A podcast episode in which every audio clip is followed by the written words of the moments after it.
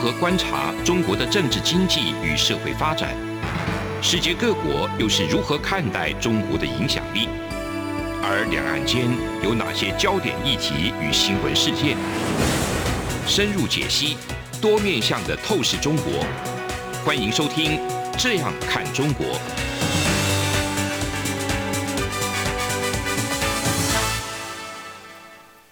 各位听众您好，我是主持人林廷辉。你现在收听的是中央广播电台的《这样看中国》节目，林廷辉时间。我们今天节目要谈的主题是两岸年轻人的比较哈。为什么要比较年轻人呢？主要的目的还是在看看说有关于这个两边两岸的未来，这个交到年轻人手上之后，这些年轻人的思维、这些想法是什么？他们对于未来的憧憬又是什么呢？一样的，我们今天呢，很高兴的为你邀访到的是中央大学的客家学院的助理教授汤燕珍汤老师啊，到我们现场来哈。我们非常欢迎汤老师，请汤老师跟听众朋友打声招呼好吗？主持人，各位听众朋友，大家好，我是汤燕珍。是，呃，我们聊一下哈，就是有关这个两岸的年轻人，因为年轻人是未来国家的栋梁。其实，在台湾的二零一四年发生了太阳花学运之后呢，阻挡了两岸之间的服贸协议的一个发展。当然，中国大陆很多很多的一个批评哦。不过，现在中国大陆同样的也面临到这个年轻人也不断的抬头啊。我记得在今年这个中国共产党建党一百周年的党庆的大会上面哈，排在最前面的就是共青团。共青团不断的呼着的口号啊，就是说，就是叫要党放心哈，要党相信哈，就是说他们未来有我。什么叫未来有我的概念哈？就是说到二零四九年的时候，这些共青团哦，十多岁的小孩子哦，到了二零四九年，他们大概也是将近四十多岁，那也是成为所谓的社会的中坚干部了哈。那如果到二零四九年他们的建政一百周年的时候，似乎这些年轻人应该要扮演什么样的角色？那如果说这些年轻人是一个颓废的年轻人世代的话，那原则上这个国家是没有什么太大的希望了。所以为什么习近平要把这个共青团把它拉到第一位？哈，当然很多人解读说这是习近平成功的掌握的共青团，哈，不是像这个胡春华或者是过去胡锦涛他们这共青团还无法掌控到。但是呢，就是说如果以年轻人为首的话。那到底啊，目前两岸的年轻人对未来的看法是什么呢？哈，呃，你可不可以帮我们做个解释呢？首先呢，我我先谈谈哈，就台湾来说哈，台湾年轻人现在面临的主要的烦恼跟困境，那其实可以分成两个，一个就是说在学生的年轻人，一个是毕业生的年轻人。那在学生的年轻人，他们会觉得说课业压力大，然后又没钱。又要想办法自力更生，不能只靠政府补助哦。而且他们对未来是彷徨，也不知道就业呢，还是说毕业及失业找不到工作，因此还要继续念研究所哦。而且他们也很怕说，毕业之后在社会上哦，他们的那个对未来的热情跟梦想会被消灭掉，会熄灭掉。那就毕业生来说，他们会目前因为受到疫情的影响，哦，其实是很担心，就是不好找工作，而且就是面临了低薪，然后呢，薪资结构差异又大，然后这个低薪高房价这个问题，又会进一步影响到他们未来敢不敢结婚，哦，然后敢不敢生小孩这个问题，所以又是影响到后面那种社会面的层次。因此，台湾所有年轻人总结而言，他们面临的困境。第一个在经济面哈，就是低薪、高房价、高物价。那在社会面呢，年轻人哦，他们认为就是未来会面临就是长照这个问题，嗯、高龄化社会就是青年抚养比会变重。好、嗯，那在政治面来说呢，其实呢，台湾青年是非常的担心两岸的关系，以及台湾在国际上哦，它的。地位跟走向哈，就是未来这个国际的议题哈，就是他们也是非常担心的。那其实这种台湾人、台湾年轻人面临的这种困境哈，其实在中国哈，其实也也相当的接近啦。像中国年轻人，他们其实一样哈，普遍是面临了低薪，还有就是。不好找工作哦，然后在这个城市跟乡下，这个是工作条件环境哈，这个是落差非常大的。然后还有就是高房价，他们也是面临这种问题，以及高物价。那当然他们还有自己的社会面的问题哈，以及这个政治面的问题哈。所以其实这是是两岸的年轻人哦，他们都是面临着相当的困境。是，那如果相互比较来看的话，台湾年轻人跟中国大陆年轻人，他们双方各自所重视的最高、最最优位的议题是什么？呃，比如说台湾是不是呃，你刚刚有提到两岸关系以及台湾在国际地位上面的一些概念哈？那中国大陆的年轻人可能对两岸的部分，他是不是最关心的呢？或者是说他对这个？中国大陆目前在国际上所面临到的一些挑战，他是最关心的呢，还是说他其实关心的是另外一个层面的一个东西呢？那两边各自所关心的最迫切性的是什么东西呢？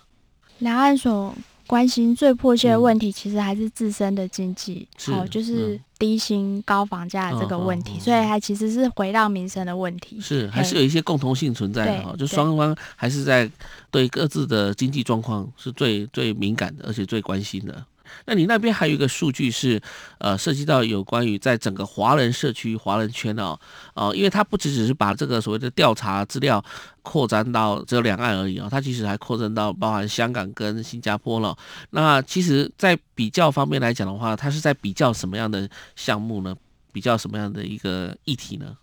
这个数据呢是。四地青年对于现状跟未来期望的想法哦，它是由是、嗯、呃台湾的远见研究调查，跟中国第二大媒体集团 SMG 旗下第一财经周刊，嗯、以及新加坡发行量最大的华文报纸联合早报，是以及香港教育大学香港研究学院哦。四地一起合作，嗯、共同发表的《二零一七两岸四地华人青年翻转力大调查》哈、嗯，那它其实是针对这个台湾、上海、新加坡、香港四地十八到三十五岁的年轻人哈，他去进行他们对于未来的这个评比哈，他们就调查总体而言就发现说，台湾青年呢对于现状是最焦虑哈，尤其是对。高房价是最担忧的，可是呢，尽管如此哦，他还是华人圈里最勇于逐梦的世代哈。那首先呢，第一个就是说，台湾青年是这四个地区里哦，对于国家未来五年经济最没信心的哦，就是台湾青年。那就是因为啦，台湾在这四个地区里，它其实是属于相对的经济弱势的环境是比较长啦。嗯、那台湾年轻人他是期望说未来能够身处在这个说经济至少你经济要成长，要看得到前景的这种环境，然后、嗯、那甚至台湾年轻人宁愿就是。物价高一点，他也不愿意低薪，他宁愿高物价高薪资，他也不愿意像现在这个薪资都这么低，但是高物价。是，但是呢，就是说台湾年轻一代哦，他以前是常被认为是啃老族、草莓族这种标签，可是。嗯这个研究调查显示，哦，可能是因为长久处于景气低迷哦，台湾年轻人反而是是最期待突破，而且他是最能乐观迎接未来的哈。嗯、所以台湾年轻人他这个梦想力哈，跟他驱动梦想的这种驱动力哈，他其实是这四地里是最高的哈。嗯、就是其实也凸显了台湾青壮年代哈，他其实是敢做梦跟敢逐梦的这种憧憬。是，但是哈，在这个调查里哦，显示的是台。台湾年轻人是对现状最无力的哈，嗯、那被台湾青年视为头号问题的，就是房价过高，第二个就是。无法学以致用啊，薪资过低哦，以及就是资金不足跟国际视野不足哈，嗯、这个都是名列台湾年轻人心目中哦，就是对于现状那种不安全感的前五名。是。那值得关注的是说哦，房价问题哦，俨然是这个整个华人圈的共业。当然，除了新加坡的这个房屋它的租屋政策是比较完善的以外，嗯、其他包括香港啊。上海啦，吼，也是高房价，也是年轻人心中之痛，吼。那排名第二就是无法学以致用，吼，这个也是虽然是排第二名，嗯、但是吼，它跟这个第一名高房价这个比例是不到它的一半。再来就是说，吼，台湾年轻人哦，虽然说他是面临的环境很差哦，但是他是勇于逐梦的，吼。因此呢，就是说。他对梦想力跟这个驱动力，哈，他是非常突出的。但是呢，这个相对来说，香港年轻人哦，他可能是受限于就是现在的整个政治环境哦，嗯、所以他其实对于翻转未来哦，他是四地里是最保守的，是，他是对于未来的希望是是最低的。那无论是像对未来的梦想力啊、驱动力或是执行力哈，都是这四地里这个最冷感最低的哈，所以这是香港年轻人的这个现象。另外哦，就是说，在这个我们知道说，年轻人哦最有的就是创意哦，这创意这个能量哦，可以可以让这个产业哦有有所突破。嗯、那在这四地里面哦，其实是上海的年轻人，他是最具这个创意能量的，而且他最有自信，能够克服哦他在追求梦想中哦会遇到的困境这样子。那新加坡的青壮世代呢，只是他最勇于突破这个舒适圈。再来就是说，那如果到了能够实现梦想的阶段的时候呢，那就就问说，这四地年轻人对于自己在专业能力啊、沟通协调啊、自学能力、创新行动和国际观的信心程度的时候呢，是中国青年哦，他展现了十足的战斗力哦，哦，他在所有的面向自信心都高居四地的榜首。新加坡年轻人哦，则是在自学能力、创新行动跟国际观自信满满。那台湾年轻人就是对自己的专业能力跟沟通协调是比较具有自信。那另外调查还有问到说，诶，那你？呃，年轻人希望十年后的自己扮演什么样的角色呢？那台湾年轻人是以团队管理者为首选哦。嗯、那其次就是创业家啦，跟专业人士等等哈。是。那像新加坡跟香港的年轻人都是以专业人士为首选，但比较特别的是，嗯、在问到说对未来的人生价值，也就是说，一个是。呃，找到喜爱的工作啦，一个是拥有幸福美满的家庭啊，之间这样的衡量的时候呢，拥、嗯、有幸福美满的家庭几乎是华人青年的首选，嗯、那其次才是找到喜爱的工作，只有台湾年轻人哦，把工作摆第一，嗯、然后呢，拥有幸福的家庭才摆第二，嗯，就是再进一步看说，哎，那年轻人他就是希望说，哎，你想要有未来是希望悠闲一点，还是忙碌工作好？结果就发现哦，台湾年轻人是最任劳任怨的，他们选择未来要过着忙碌充实生活的，是这四地里最高的。那相反的哦，台湾年轻人想未来想过着休闲随性生活的这种比例是整个华人圈最末之末哦，就是最少的。其实就是说，不论是香港、上海、新加坡、台湾年轻人相比，其实台湾年轻人反而在这这些地区里相对来说，他是最任劳任劳任怨，而且最愿意工作的，最肯吃苦的。这是代表台湾人比较劳碌命吗？还是他的意思是，就是说，当然很很积极啦。台湾因为很积极，但是我一直在思考这个问题，这背后所展现出来的一个现象是什么？哈，我觉得非常有趣哦。因为这个调查是针对两岸四地，那四地的话包含新加坡、包含香港，而香港、新加坡这两个是曾经被英国殖民统治过的地方。那当然，它在国际化方面。比过往的两岸之间还要更加活跃，因为特别是他们又是用英文在担任他们的官方语言，那所以他们在跟国际接轨，似乎还比两岸还要更迅速。那两岸之间也不遑多让，那中国大陆的年轻人是具有狼狼性的，那所以他在拼搏这一块来讲啊，不过最近中国大陆说要求大家不要去学英文哈，学想要学中文就好了哈。那当然，这也是矫枉过正的一个现象。那台湾来讲的话，又是另外一个奇特的一个现象，因为台湾过往被日本殖民过，呃，这个清朝的时候被中国大陆统治过，更早之前的话，还有荷兰、还有西班牙曾经都统治过台湾。那台湾也有自己的文化，然后又形成出一个融合的一个相关的多元的一种文化。那这个情况呢，是也是一个特殊的现象。那从青年的这个。这所谓的展现出来的他们的意志来看的话，似乎很多东西还可以去解读了。我们先休息一下啊，这里是中央广播电台的《这样看中国》节目，我们节目稍后回来。从两岸、国际、历史、文化与财经等角度透视中国的《这样看中国》节目，每周一到周五晚间九点三十分到十点在中央广播电台播出。如果您对《这样看中国》节目，有任何收听想法或意见，欢迎寄信到台北市北安路五十五号，也可以透过电子邮件的方式。节目有两个信箱：二零二零 at rti 点 org 点 tw，或是二零二零零二零三 news at gmail.com。再次谢谢听众朋友们的收听与支持，请持续锁定每周一到周五晚间九点三十分到十点播出的《这样看中国》节目。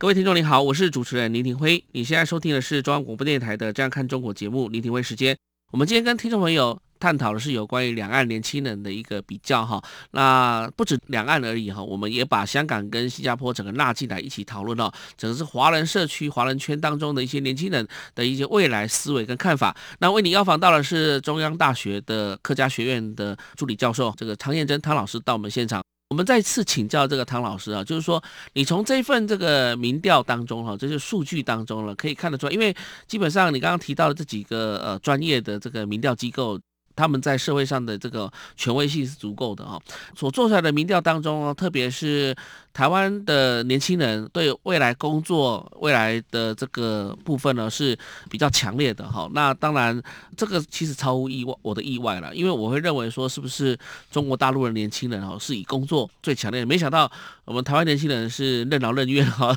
呃，这个呃不畏困难的哈，在往这个工作方向迈进哦。那最懂得生活的应该是。应该是新加坡嘛，对不对？哈，所以就是说，因为他可能过往这个累积一定的资本之后，或者是说，呃，能就这样解释吗？他国民所得比较高一点，所以他也知道怎么懂得去生活，懂得怎么去生活哈。所以这一个现象来讲的话，你可不可以跟我们解释一下哦？这背后所代表的一些意涵是什么？其实哈，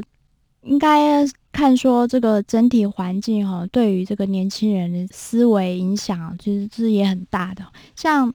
台湾在这个比较的香港，还有这个上海、新加坡四个地区比起来，台湾的整体环境其实是相对是低迷的啦。哦，嗯、那因此呢，就是说台湾年轻人哦，其实他他是在这种低迷环境中，他他当然感受很深啦，因为他也是，就是说台湾年轻人他不是不愿意工作，而是说他没有这个机会，没有这个舞台。危机感。对，是不是危机感比较重一点？危机感是比较重的，嗯、所以他们就是如果有工作机会的话，他们当然很愿意去争取。嗯、因此，就是他们会在这四地里评比，就是说他们是会把工作摆第一。嗯、其实就是像主持人你讲，他们危机感是最重的。对嗯嗯嗯，所以这个应该是社会环境所造成的一个现象了。那因为这个调查应该是在二零二零年做的吧？二零一七，那二零二零另外一个是一个两岸的年轻人未来的。Okay, 那二零一七年做的时候，其实香港还没有发生所谓的反送中事件，那也没有那么强力的中共介入到这个地方，其实还是在维持五十年不变的这个环境之下。二零一七年，即便是经过类似雨伞革命或怎么样，这个中环的事件等等这，但是似乎好像还是一个比较具有很多机会。不过现在。外资大逃中国，然后香港的状况又跟新加坡又不太一样了，所以呢，呃，我很期待了哈，就是未来它是不是有更新的一个民调？那另外一个数据是有关于这个二零二零年的两岸的一个数据，是什么样的数据呢？这个数据是二零二零两岸青年大未来的调查哈，它是由台湾一零四人力银行跟三十杂志哦共同合作的一个调查，然后呢，他发现是说哈。总体而言，台湾三零四代哦，就是三十四代这个青壮年哦，嗯、他认为哦，自己十年后个人的发展最有可能是朝九晚五的上班族，或是这是台湾的。对台湾哦，嗯、或是个性小店的创业小店长、嗯、哦，所以我们现在来看到这么多咖啡店，哦，对，还有那个珍珠奶茶，我记得我家附近哈，最近这半年内哈，竟然开了一整条街，全部都是在卖珍珠奶茶或是卖那个手摇饮的。那奇怪，说怎么变成手摇饮一条街的感觉哦？那变成是创业嘛？对，但是创业大家一窝蜂的都是做同样的一个行业，这很奇怪的事情。这是小本创业这样子。但是相对的哦，中国三零四代哈，他这是有四成三的人哦，看好自己的未来发展，认为自己会成为事业有成的大企业家。嗯，所以很明显，这两个企图性是完全不同的。嗯，好，然后另外呢，他调查又发现哦，两岸青年对自己未来的年薪看法差异是很大的哈。嗯，那多数的台湾三十四代觉得自己十年后的年薪会落在五十万到一百万之间，嗯，可是呢，有四成超过四成的中国三十四代的人哦，认为自己以后哈、哦、一年可以赚到台币约两百万，就显示说台湾三十四代哈、哦，他的对未来的这个估算跟年薪的期待哦，其实是比较趋于谨慎保守。是，可是中国青年对自己是充满的期望。是，那另外就是说，他们还调查两岸青年十年后最希望的工作职级哈。嗯，那其实这也有很明显的差异。台湾的三十四代希望自己将来是专业知识工作者比较多。嗯，那中国三十四代是以高阶管理职为目标。嗯，哦，那也就是说，台湾青年他倾向做自己的老板。那中国青年他是倾向当别人的主管，嗯，哦，这差异也很大。那另外他们还调查了两岸青年对于美好未来的定义，哦，那一样也有不小的落差。那有近半数的台湾三十四代的年轻人，他是选择哦，不需要担心温饱的经济能力，哦，这是他们对于美好未来的定义。可是中国三十四代哦，他们想要拥有让人尊敬的社会地位。这个是他们对美好未来的定义，因此显示呢，台湾青年哦，他其实对未来看法是比较实际，但是就是说可能企图心也比较小。但是中国青年哦，他是具有努力往上爬的冲劲。嗯，为什么会有这样的差异呢？哦，主要其实是可能是双方所处的经济环境的不同哈。嗯，因为中国在近几年哦，它经济是发展迅速的哦。到处其实都充满了机会，是。那因此中国的三十四代，他对未来他可以充满想象力，他可以抱持期待。嗯、可是台湾哦，这个经济起飞的时间已经过了，他现在就是属于这种甚至那种平缓期，哈、所以他这个机会哦实在是非常的很很难看到，是。哦，然后失业率也高，所以。嗯台湾三十四代，他是比较看不到对未来的机会，嗯，所以他就会倾向在自己的小堡垒中哦，去发展创意哦，所以他对未来的看法就不像中国这么大胆，因此企图心就比较小。嗯、是，现在目前汤老师跟我们解释的是两岸的年轻人的一个现况，那看得出来，似乎中国大陆的年轻人还是具有高远的梦想，那台湾的年轻人似乎就是。呃，谨慎、谨小慎微，哈、谨小慎微，采取一个比较保守的这种策略。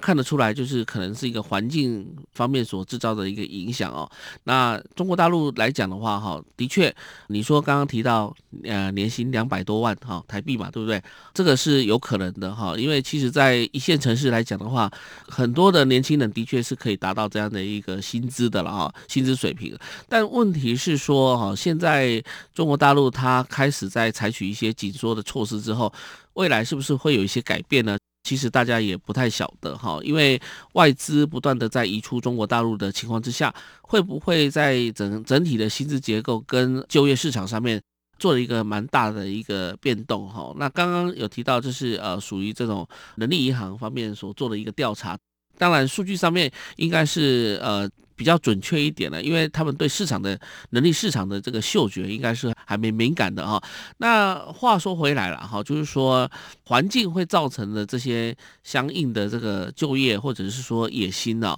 我们看到的外资撤离中国大陆之后，有没有到台湾来，又是另外一个非常值得注意的现象了。比如说，我们最近来听到什么 Google 啊，或者是说 Amazon 啊，或者是说有关于甚至台积电都不断的一直在台湾在扩厂当中呢。但是呢，刚刚讲到了调查的对象是三十岁、四十岁左右的。如果说拉到了未来，如果拉到十多岁来讲的话，或许在过了十年、二十年之后，整个情况又是另外一种气象了哈。那除了这个所谓的我们讲说经济层面的探讨之外了，就你观察来看的话，因为在整个环境社会环境当中，不是只有经济活动而已哦，它还有存在着文化方面的，或者是说有关于个人的一些呃生活品号等等之类的。刚刚讨论到就是新加坡最懂得生活了。两岸来讲的话，当然我现在看到中国大陆很多年轻人做什么事情，你知道吗？就开着房车，然后开着那个露营车，然后到处去去那个去呃哪边来讲去露营。他露营不是真的搭帐篷露营，他就是比如说开到青藏高高原去，然后就在寒冷的地洞当中，然后去做露营的这个车子露营的这种动作哈。那感觉好像说，哎，他不用工作吗？啊，没有说他们拍那个 YouTube 或是拍那个影片就是在工作了哈。那只是说哈，这种现象是越来越普遍的。那你说他们不懂生活吗？他们好像也慢慢的开始有一些改变了。那这个现象，我不知道有没有注意到，就是说，当然台湾前阵子封，大家都是露营嘛，哈，也是过这个休闲生活。不过因为疫情的原因，造成这个严重影响，哈。那我想说，在疫情结束之后，你对于这个两岸的这些年轻人未来的发展当中，你有什么样的一个观察，或者是说有什么样的建议？我们台湾的年轻人未来应该要往哪个方向，或者是说应该要再加强什么样的东西呢？这样的建议呢？首先，在疫情结束后，哈，我相信，哈，这整个经济产业，哈，会有一番洗牌。像疫情来的时候，我们知道说，现在那个线上的节目啊，线上教学，然后这是一个起来的。然后，甚至很多艺人也他也不录节目，也没办法录嘛，就开始在平台上卖东西。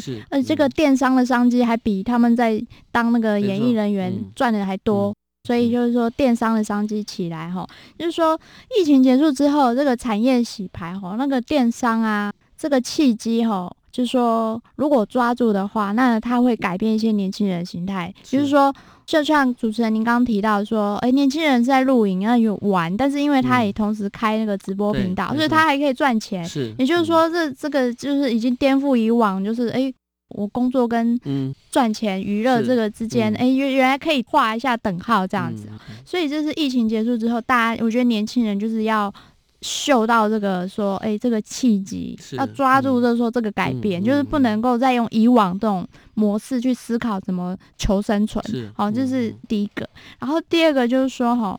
不论未来的工作形态是如何，但我会建议哈，年轻人还是要有一些。有四顶帽子，第一个呢就是创造力，嗯、第二个是态度，第三个是专业力，第四个是业务能力，就是销售自己的能力哈。我觉得这四个哈都是非常重要的竞争力哈。那也就是说，这个才是未来在职场能够站稳脚步的一个重要的四顶帽子。是我们非常谢谢汤老师给我们的这么真实跟具体的建议哈。那以上就是今天中央广播电台的《这样看中国》。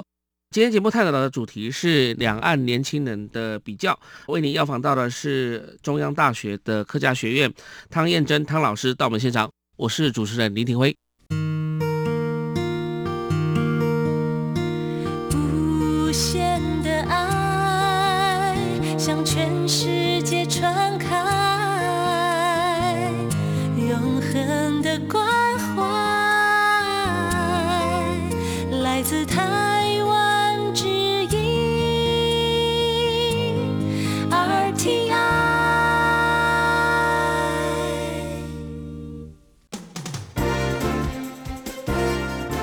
从两岸、国际、历史、文化与财经等角度透视中国的《这样看中国》节目，每周一到周五晚间九点三十分到十点在中央广播电台播出。如果您对《这样看中国》节目有任何收听想法或意见，欢迎寄信到台北市北安路五十五号，也可以透过电子邮件的方式。节目有两个信箱：二零二零 at。R t i 点 o r g 点 t w，或是二零二零零二零三 n e w s at gmail dot com。再次谢谢听众朋友们的收听与支持，请持续锁定每周一到周五晚间九点三十分到十点播出的《这样看中国》节目。